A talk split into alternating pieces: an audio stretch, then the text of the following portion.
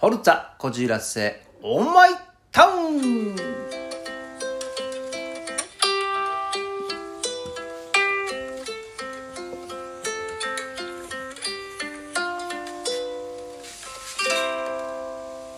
荒井正和のふつおたなぎたよし皆様いかがお過ごしでしょうかもうね12月もだんだんと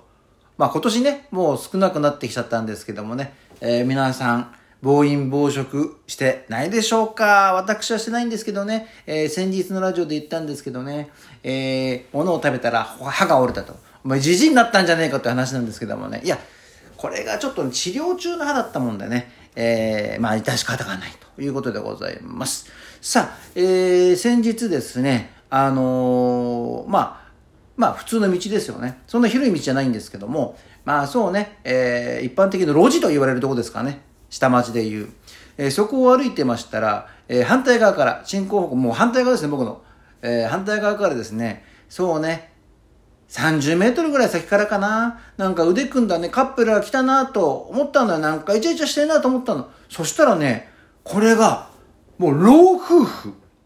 パッと見ね、えっ、と、80は超えてんだろうなって、もうね、いや、90近いのかなと思ったんだけども、腕組んで歩いてんのよ。で、うわ、いいな、こういうね、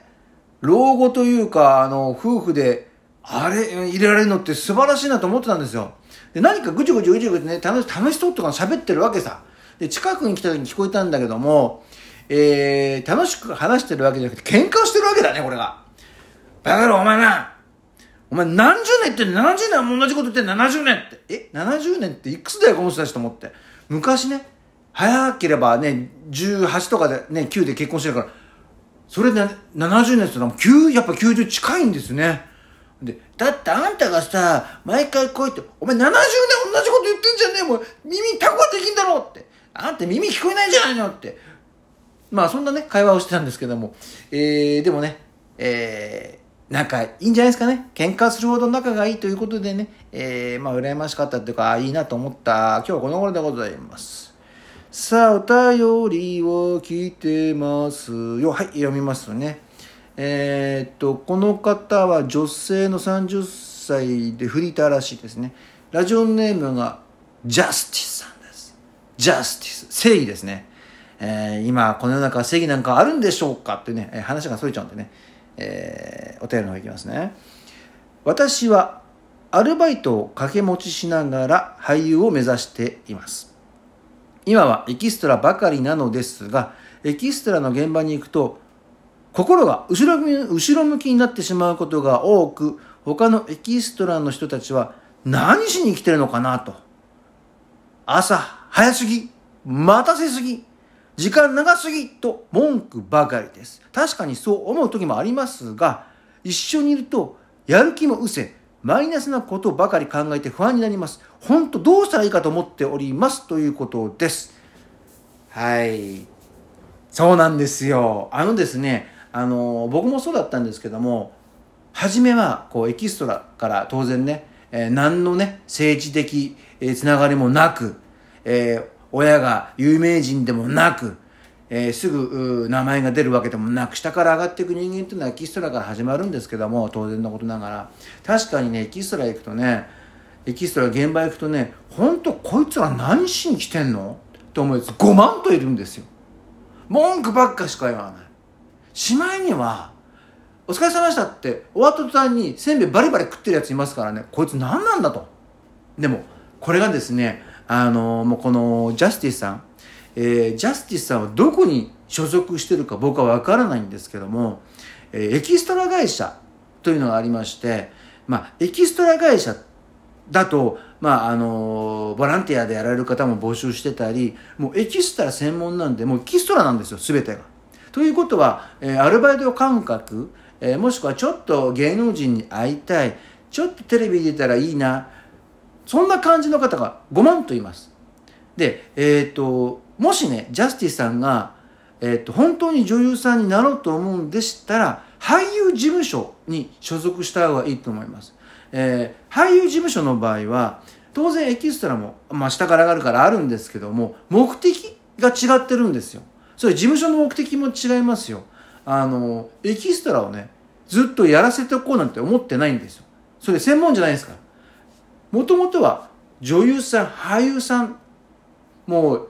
うちの看板になってほしいっていうところが俳優事務所なので、えー、俳優事務所に移られた方がいいと思います。おそらくね、おそらく、えっ、ー、と、その、なんていうのかな、速さが速いとか待たせるとか文句ばっか言ってる方々、もう遊びに来てるのかなと思う方々は、えっ、ー、と、まあ、エキストラ事務所さんなのかもしれないし、例えば俳優事務所に、えー、いたとしてもだよ。えー、まあ無理でしょうな。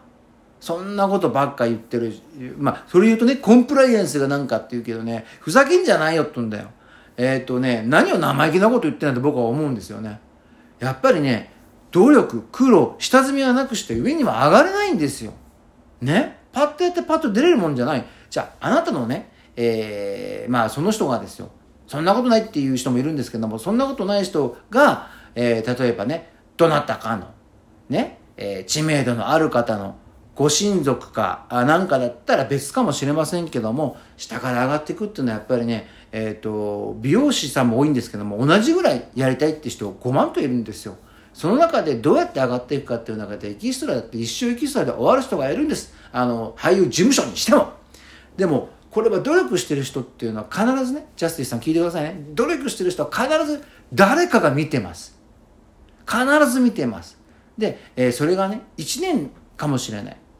10年経っちゃうかもしれない。でも、えー、継続は力なり、えー、ぜひね、あのー、そういう気持ちで僕はやってもらいたいなと思います。僕もね、誰かがきっと見てくれてるよっていうか、僕は絶対、僕は勘違いだったんだけどね、絶対僕は売れないわけないだろうって思ってて、エキストラどんと来いよって思ってやってたんですけども、まあ、そういう人たちっていうのは目が違うんですよ。これね、養成所行くとわかるんですけどもね、目が違う。こいつ行くな。保証はないけど、こいつ行く可能性あるなっていうね、えー、方々は目が違いますんでね、おそらくね、ジャスティスさん、腐らなくていいです。全く、あなたは別人なんですよ。だから、えっ、ー、と、自分は自分、人は人と思って、えー、険しき道かもしれませんが、自分が思う通り、悔いのないように、えー、道を進んでってほしいなと思います。えー、こんな感じですかね。えーまあ、僕のとこには結構ねこういう相談いっぱい来るんですけどもね、えー、まあこういう時にしか言ってあげられないこともありますんでね、えー、先駆者として、え、まあお伝えしておきます、え、それではねまだまだ寒くなってくると思いますけどもね、え、お体にはどうか気をつけてくださいませそれではまた。